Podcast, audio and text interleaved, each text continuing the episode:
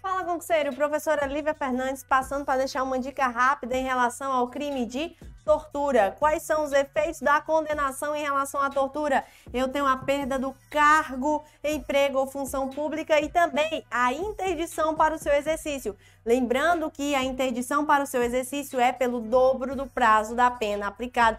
E outra regrinha básica, ó, os efeitos da condenação na tortura, eles são automáticos, ou seja, eles não necessitam ser declarados na sentença para que eu tenha, certo? Essas consequências. Então, essa é a dica de hoje e até a próxima.